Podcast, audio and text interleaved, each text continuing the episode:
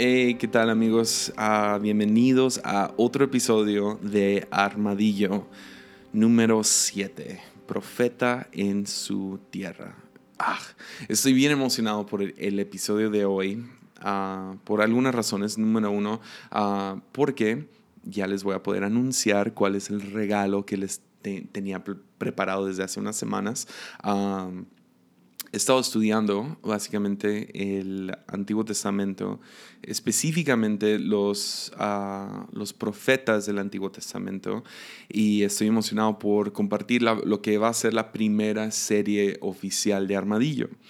Uh, ahora, es la manera que voy a querer manejar las series. Uh, estoy experimentando, pero esta próxima serie va a salir la próxima semana y va, va a ser cinco episodios y van a salir uno lunes, otro martes, otro miércoles, jueves y viernes. Entonces, ah, estoy muy emocionado por este proyecto. Ah, ahora, yo sé, algunos están pensando, ay, si apenas puedo escucharlo una vez a la semana, ¿qué voy a hacer con cinco episodios? Pues ah, la idea detrás de esto es que las series, algunas series no van a ser para todos algunos no les va a interesar a los profetas del Antiguo Testamento y está bien. Y no, no tienes que escucharlos y no vas a tener que esperar cinco semanas para que se acabe la serie para, ok, ahora me meto otra vez a esto. Entonces, ah, estoy experimentando, va a salir uno al día durante la próxima semana y uh, prácticamente va a ser, el primer episodio va a ser una introducción a los profetas del Viejo Testamento y luego vamos a hablar acerca de cuatro diferentes profetas, sus historias, uh, dos conocidos, dos no tan conocidos, entonces ahí van a estar disponibles. Uh, yo me he divertido mucho con este estudio he aprendido mucho y ah, estoy emocionado por compartirlo con ustedes. Entonces, el episodio de hoy va a ser un, puente entre el episodio pasado, donde hablamos acerca del el aire que el diablo respira, y nos va a conectar al trabajo principal de los profetas. Entonces, sin más que decir, ¿qué tal entramos a esto? Profeta en su tierra en Lucas 4 encontramos, encontramos, no sé, como que una serie de eventos muy interesante. Y ah, voy a basar este episodio, déjales digo de una vez, les voy a dar dos recomendaciones de libros por el mismo autor. Y el autor que quiero recomendar hoy es Brian, B-R-I-A-N, Brian Zand, Z-A-H-N-D. Yo, yo cito mucho a Brian Zahnd, es un pastor en Estados Unidos que me encanta. Ah, un poco controversial, pero a mí me gusta mucho. Y sus dos libros, del cual uh, chupé mucho para poder usar para, para este episodio, son el libro ah, Beauty Will Save the World, o La hermosura salvará el mundo. y el otro es Sinners in the Hands of a Loving God, pecadores en manos de un Dios de un Dios que ama. Ah, y ah, son, o sea, recomendadísimos al 100.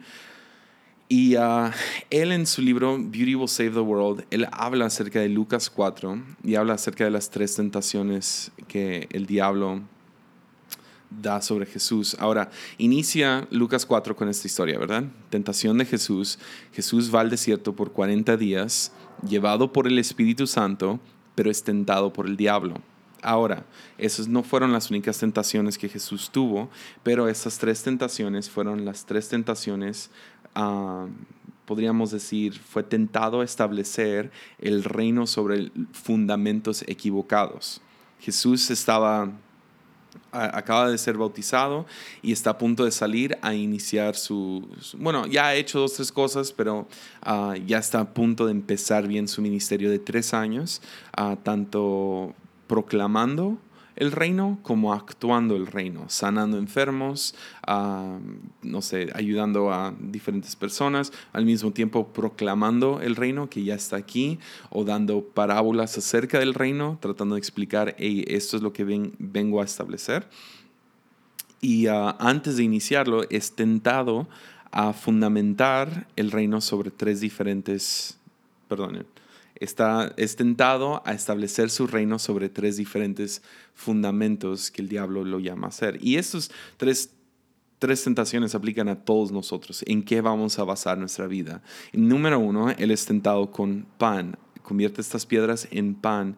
Y esa es la tentación, ah, llamémoslo liberal, ah, es donde simplemente quiere atender las necesidades superficiales y materiales del ser humano.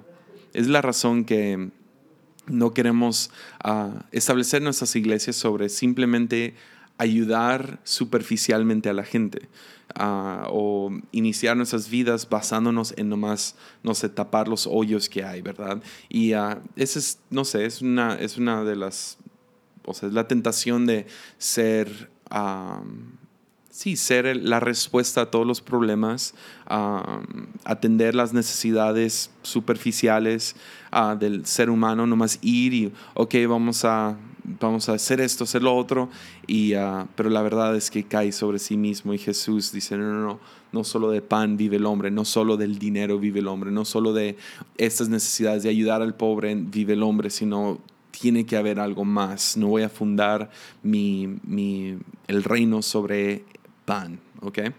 Después de esto entra segunda tentación, que es ah, el que más me quiero, quiero usar el día de hoy, ah, es la razón que estoy pasando por esto, ah, es el del espectáculo. Lánzate de, este, de esta torre, los ángeles te van a atrapar, te te van a cuidar, te van a sostener ah, para que no tropieces sobre ninguna piedra. Y ah, Jesús dice, no pongas a prueba al Señor tu Dios. Esa es la tentación de basarlo sobre pruebas empíricas. Uh, probar su divinidad, probar que Dios existe, probar por medio de milagros, y, pero Jesús sabe que esto deja muy poco espacio para fe y en vez de ganarse los corazones de la gente, se gana la aprobación y ya saben bien cuando alguien pide una prueba, tú les pruebas, van a pedir otra y otra y otra y otra y no podemos basar nuestro nuestras vidas sobre probando lo espectacular que somos. Es la razón que muchos artistas no sobreviven porque nos prueban una vez que son espectaculares y sacan una canción y luego no lo pueden volver a hacer, y, pero ahí estamos exigiendo otra canción y otra canción y otra canción y otra película y otra película y siempre cae corto el espectáculo.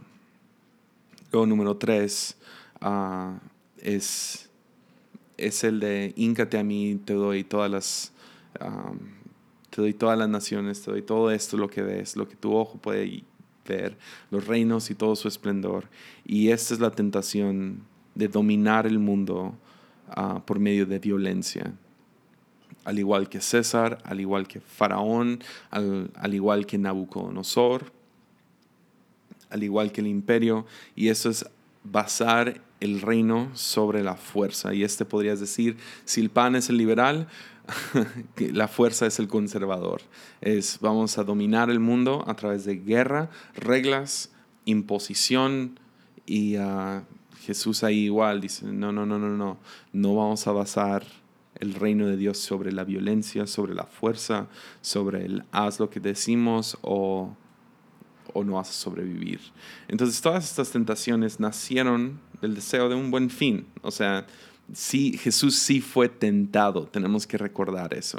No, no fue como que, ah, no, no, sé, cosas al azar no para enseñarnos a nosotros. Jesús fue tentado porque cada uno de estos vienen con un buen fin.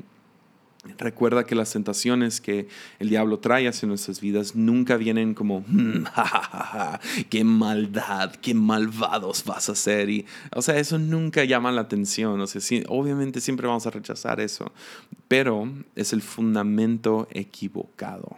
¿Sí me entienden? ¿Están conmigo?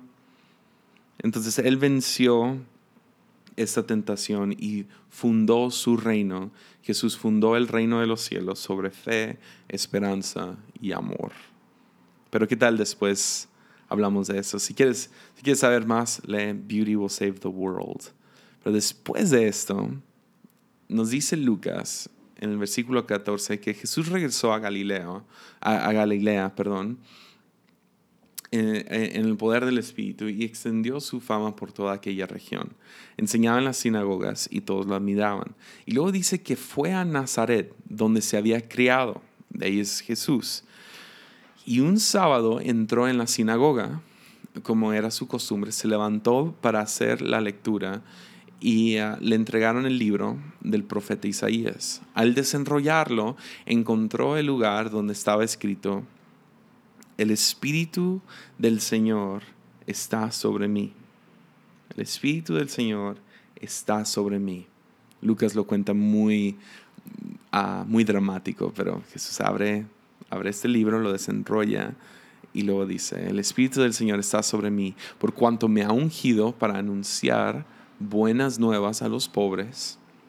Me ha enviado a proclamar libertad a los cautivos y dar vista a los ciegos, a poner en libertad a los oprimidos y a pregonar el año del favor de Dios. Luego dice versículo 20, luego enrolló el libro, se lo, dio se lo devolvió al ayudante y se sentó. Todos lo estaban, todos los que estaban en la sinagoga, sinagoga lo miraban detenidamente. Y, y él comenzó a hablarles, hoy, hoy se cumple esta escritura en presencia de ustedes. ah, me encanta esto, porque ah, la noticia de que Jesús, de, Jesús ya se estaba esparciendo. O sea, ya nos dice que en Galilea la su fama ya se estaba extendiendo en aquella región y la fama de Jesús era, el rumor no era que solo era un profeta, no, no era que solo era un, un, adivino o un hombre de magia, sino la, la manera que los judíos estaban expectantes, ya estaban esperando un Mesías. Entonces el rumor era que él era el Mesías y a Nazaret en específico estaban muy emocionados porque pues quién no quiere que el héroe sea de tu propia casa, ¿verdad?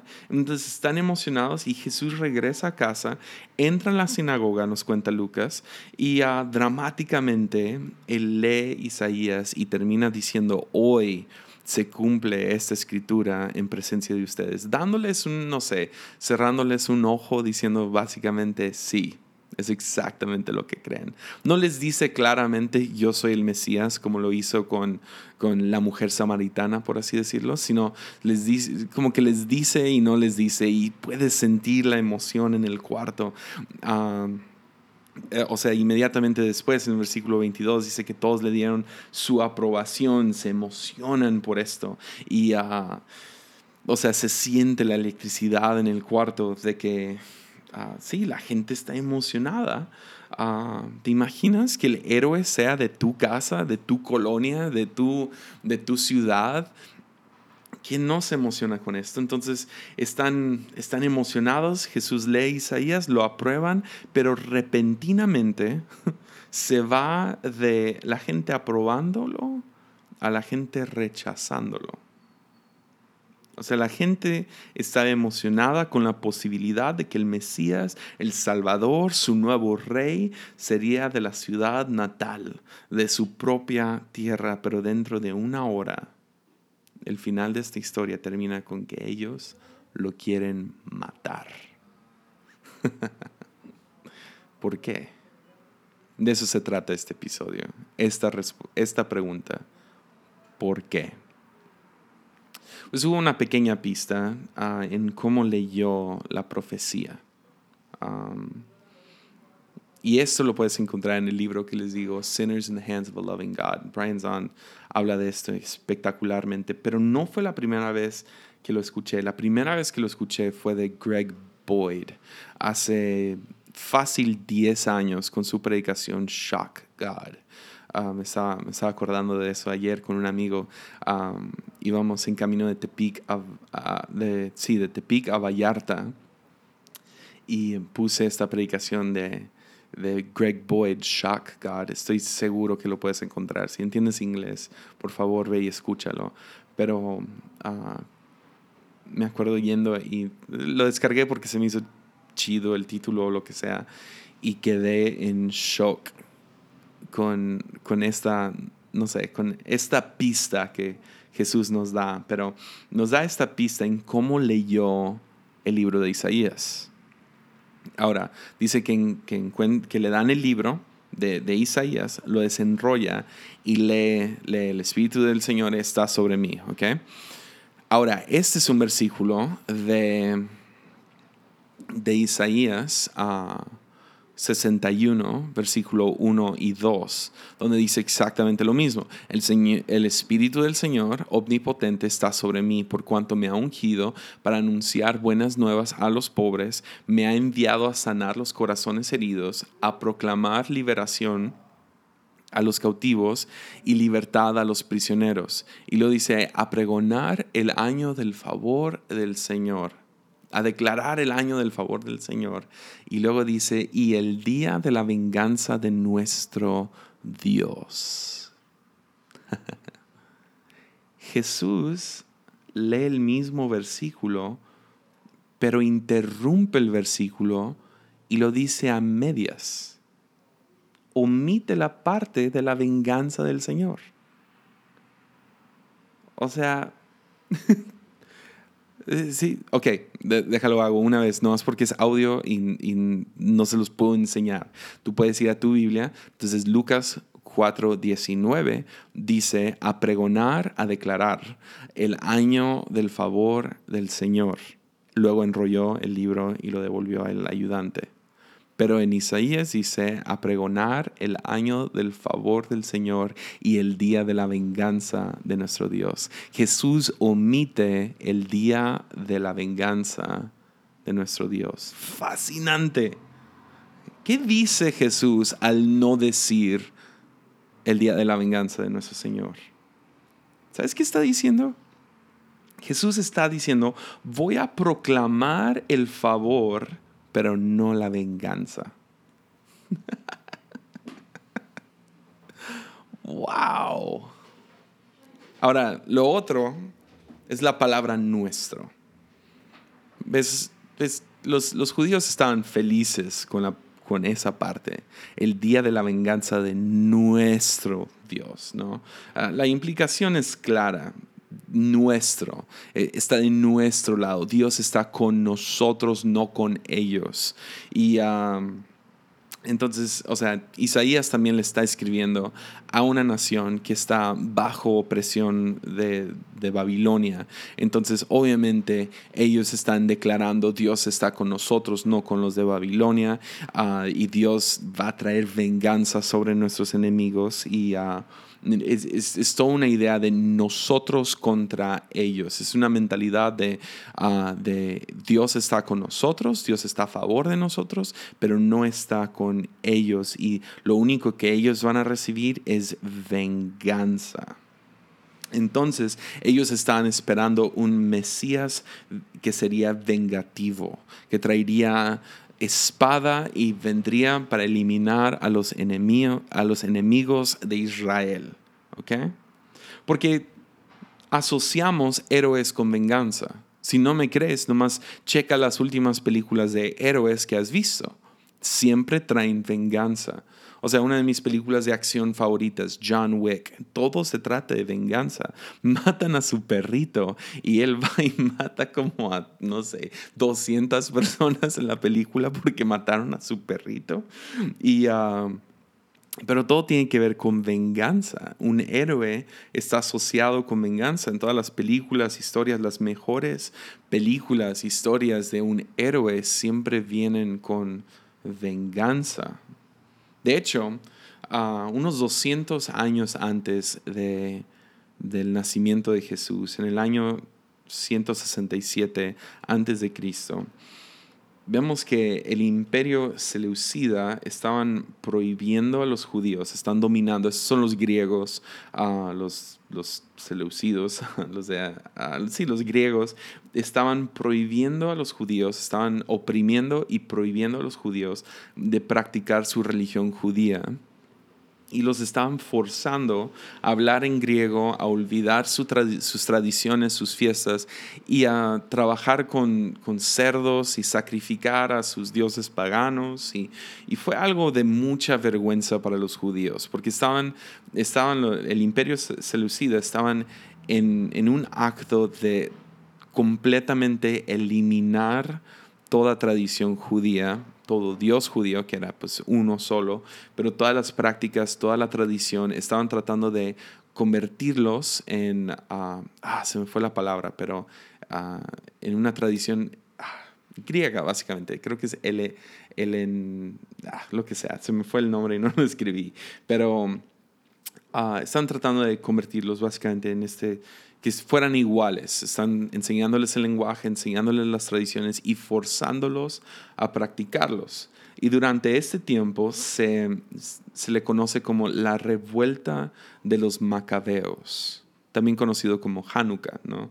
Ah, bueno, no sé si van, van de la mano, más no son idénticos, pero vemos la revuelta de los macabeos.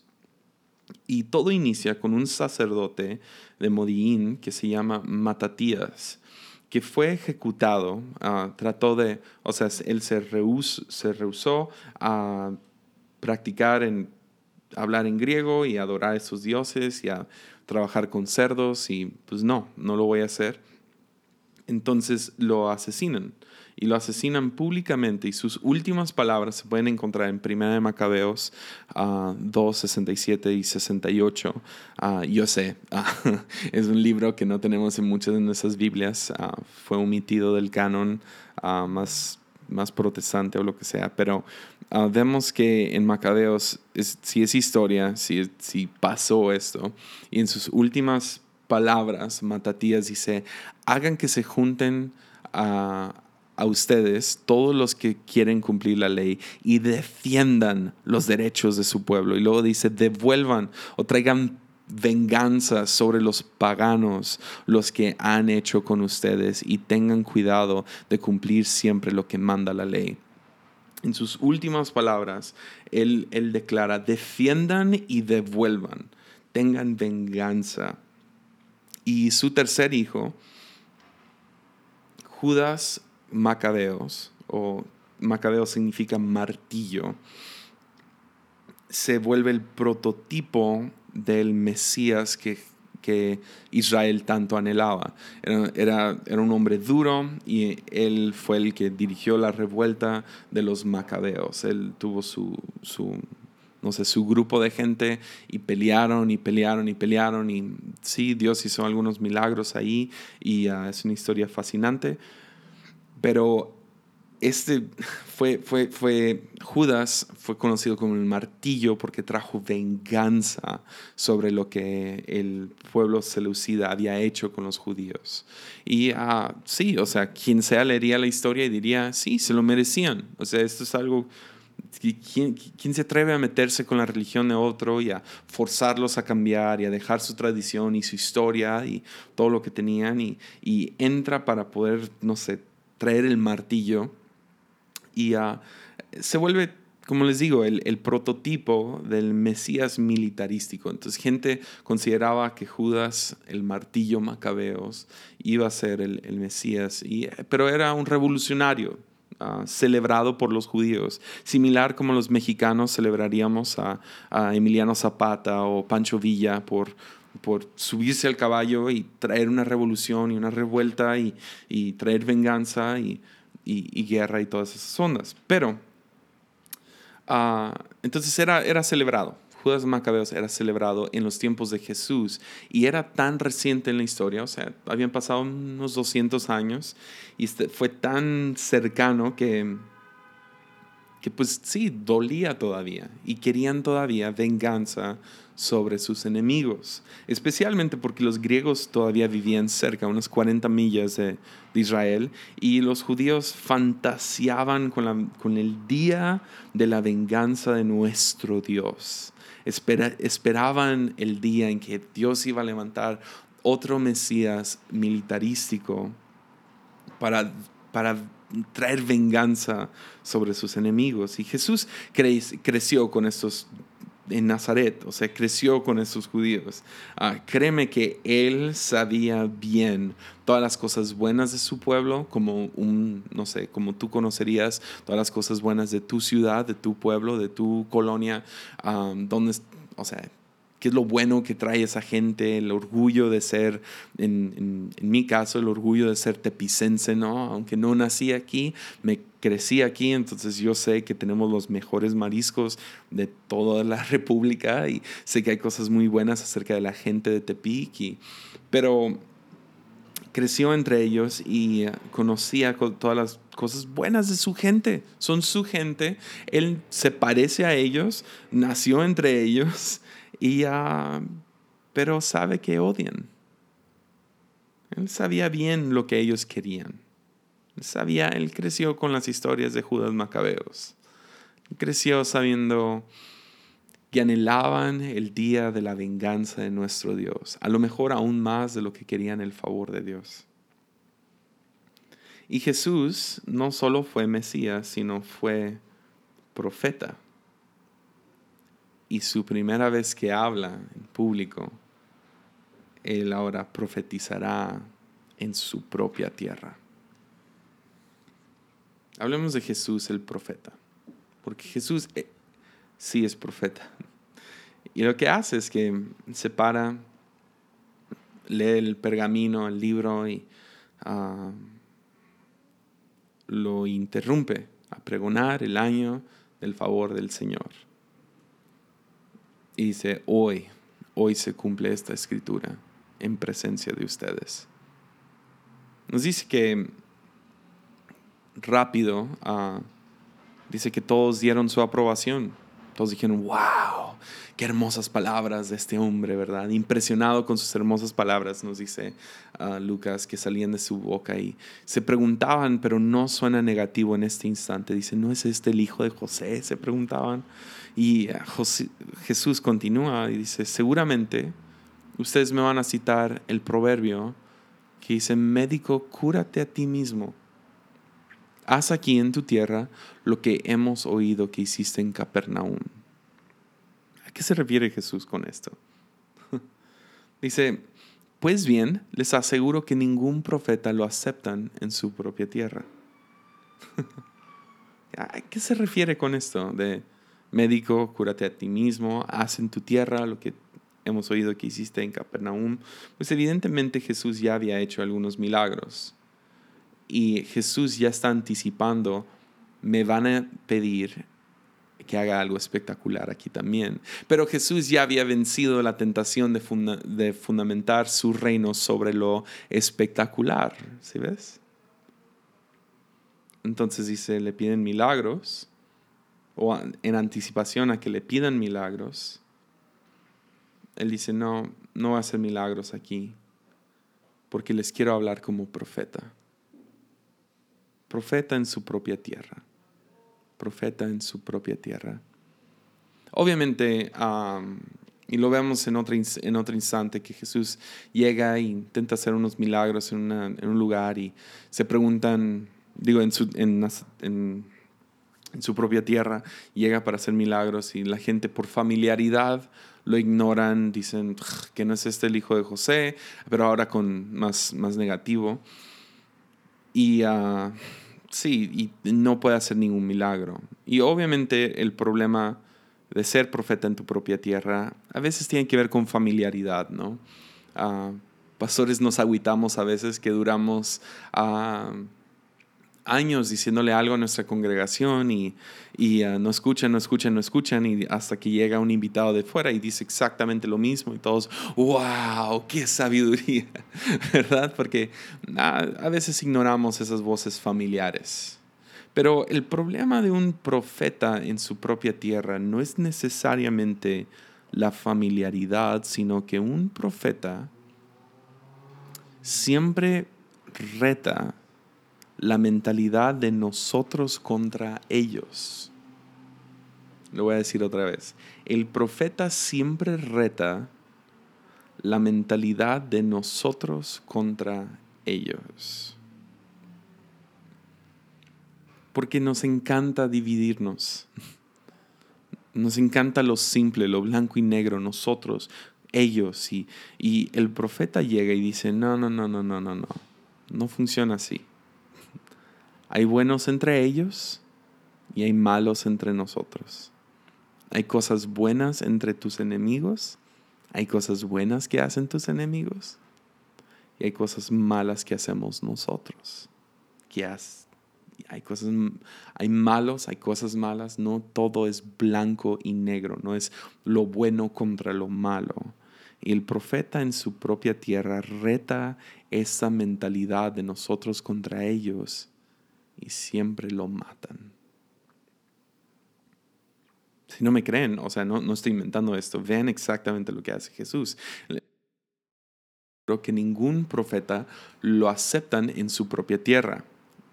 No cabe duda de que en los tiempos de Elías, cuando el cielo se cerró por tres años y medio, de manera que hubo una gran hambre en toda la tierra, muchas viudas vivían en Israel, entre nosotros.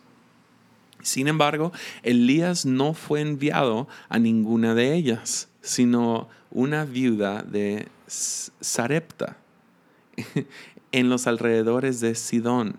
No fue con las viudas de Israel, fue con las viudas del enemigo, fue con una viuda del enemigo.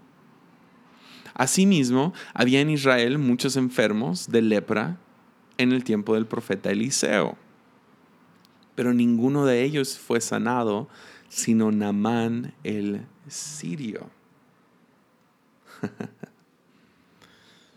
recuerda cómo Dios proveyó y sanó, proveyó para los gentiles?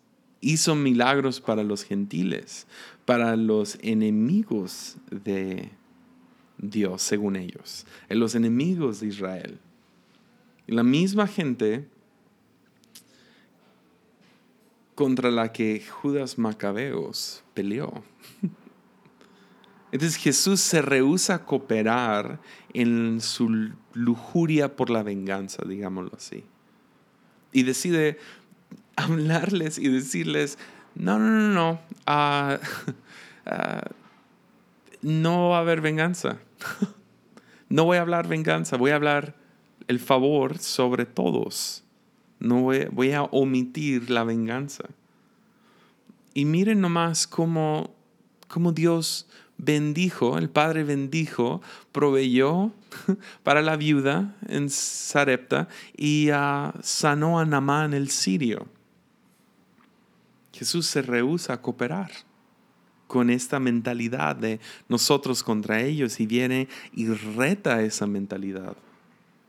Entonces, ¿qué sucede? Dice que al oír esto, el versículo 28, todos los que estaban en la sinagoga se enfurecieron, se levantaron, lo expulsaron del pueblo y lo llevaron hasta la cumbre de la colina sobre, sobre la cual estaba construido el pueblo, para tirarlo por el precipicio. Pero él pasó por en medio de ellos y se fue. Es lo intentan matar lo, llevan a esta, no sé, colina, roca, lo que sea, en medio del pueblo y ah, lo intentan tirar de este barranco para matarlo. Y Jesús, no sé si sobrenaturalmente o no, simplemente no lo pudieron agarrar, él se escapa en medio de ellos. Y después de este suceso, Jesús solo hablaría en parábolas. Es la última vez que lo vemos hablar claramente en contra de la mentalidad, nosotros contra ellos, hasta la última semana de su vida, cuando encontraron que Él estaba hablando muy claro y lo crucifican. Todo esto dicho porque quiero llegar a esto. Es fácil crear unidad con un odio común, con un enemigo en común creer que Dios les odia también. Y creamos monstruos, creamos ah, enemigos, creamos, no sé, o sea, lo ves en todos lados, lo ves en la política, lo ves en redes sociales, lo ves en religiones, lo ves en denominaciones, lo ves en iglesias que separan pastores y hablan en contra de un cierto tipo de gente, de cierta, de cierta categoría, de género de gente. Aplastamos a no sé, los, los liberales, aplastamos a los de esa iglesia, a los que luchan con ese pecado y los satanizamos, los, los, los, los convertimos en monstruos. Y nuestro mensaje hacia los demás es, si odias a quien odiamos, bienvenido. Dios te bendiga. Si odias a quien nosotros odiamos, bienvenido. Eres uno de nosotros. Claro que no se dice así de claro. Obvio, nadie predica eso desde el púlpito, pero es bastante claro en muchas, yo diría, en la mayoría, mayoría, 99.9% de los círculos. Porque anhelamos comunidad.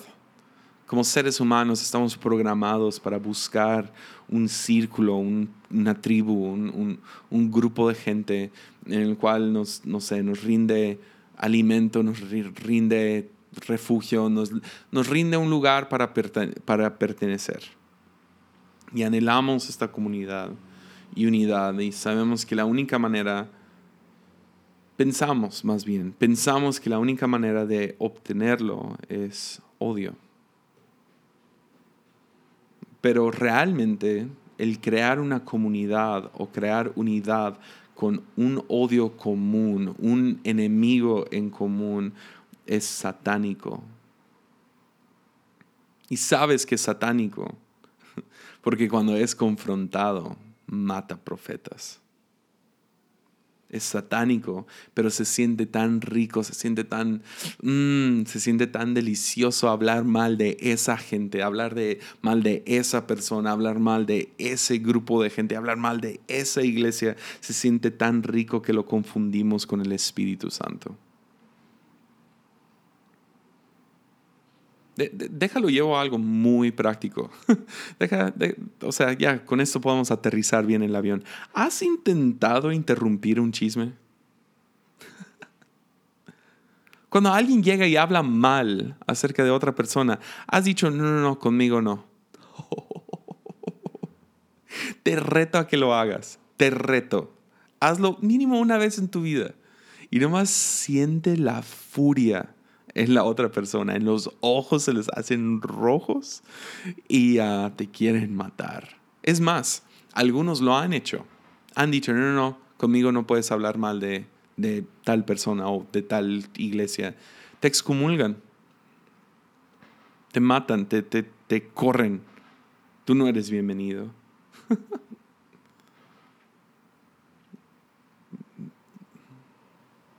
te, te matan. Y al mismo tiempo, déjate pregunto, ¿conoces el sentimiento? Cuando te reúnes con amigos y hablas de ellos. Cuando crean un enemigo en común. Hablan mal de ella, de ellos, de esa iglesia, de los liberales, de los conservadores, de los inmigrantes de los gringos, de los gays, de los cristianos, de los religiosos, de los chismosos, de los jóvenes, de los, de los adultos, de Él. ¿Conoces ese sentimiento, no? El que... Mm, cuando empiezan a hablar. Sí, se siente rico. Mm, se siente rico tener un enemigo en común. ¿Conoces ese sentimiento? Ese sentimiento es el tierno toque de la bestia. Y lo confundimos con Dios porque viene disfrazado, ¿no? Satanás viene disfrazado de ángel de luz. Pero Jesús nos enseña lo satánico que es. Nos enseña lo satánico del nosotros por ser crucificado por nosotros. Yeah. Te reto a que interrumpas un chisme. Te reto a que, a que invites a alguien a tu círculo que el círculo odia. Te reto a que tú le digas a ese amigo, a ese grupo de gente, no, no, no, no hablan mal de ella en mi presencia. Oh, y sabes cuando duele más, cuando sabes que aquellos de los cuales tú hablas mal y tú, no sé, deseas venganza sobre ellos, sabes que ellos desean venganza y opresión sobre tu vida, pero de todos modos tú dices, no, yo no voy a hablar mal de ellos. Oh. Es, es, es difícil. Y si les soy sincero, yo sé exactamente cómo se siente ese tierno toque de la bestia. O sea, yo sé muy bien lo rico que se siente hablar mal de alguien. Yo sé muy bien lo rico que se siente tener un enemigo en común. Ah, te sientes, te sientes, no sé, parte de ese círculo cuando tú odias al mismo que ellos odian. Pero Jesús nos da una nueva manera de unirnos. Sin enemigos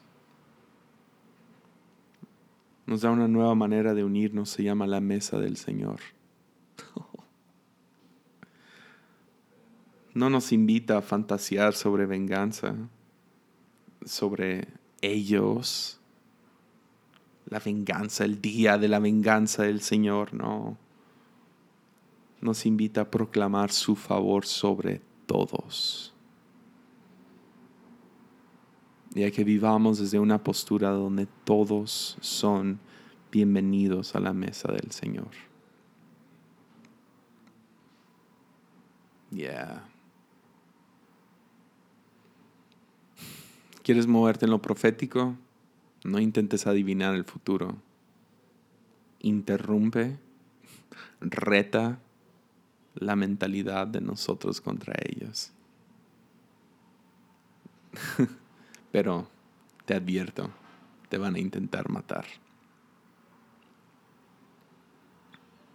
Ya, estoy emocionado por la serie de la próxima semana. Ah, entonces, esperen un episodio el lunes, ¿va? Introducción a los profetas del Antiguo Testamento. Animo.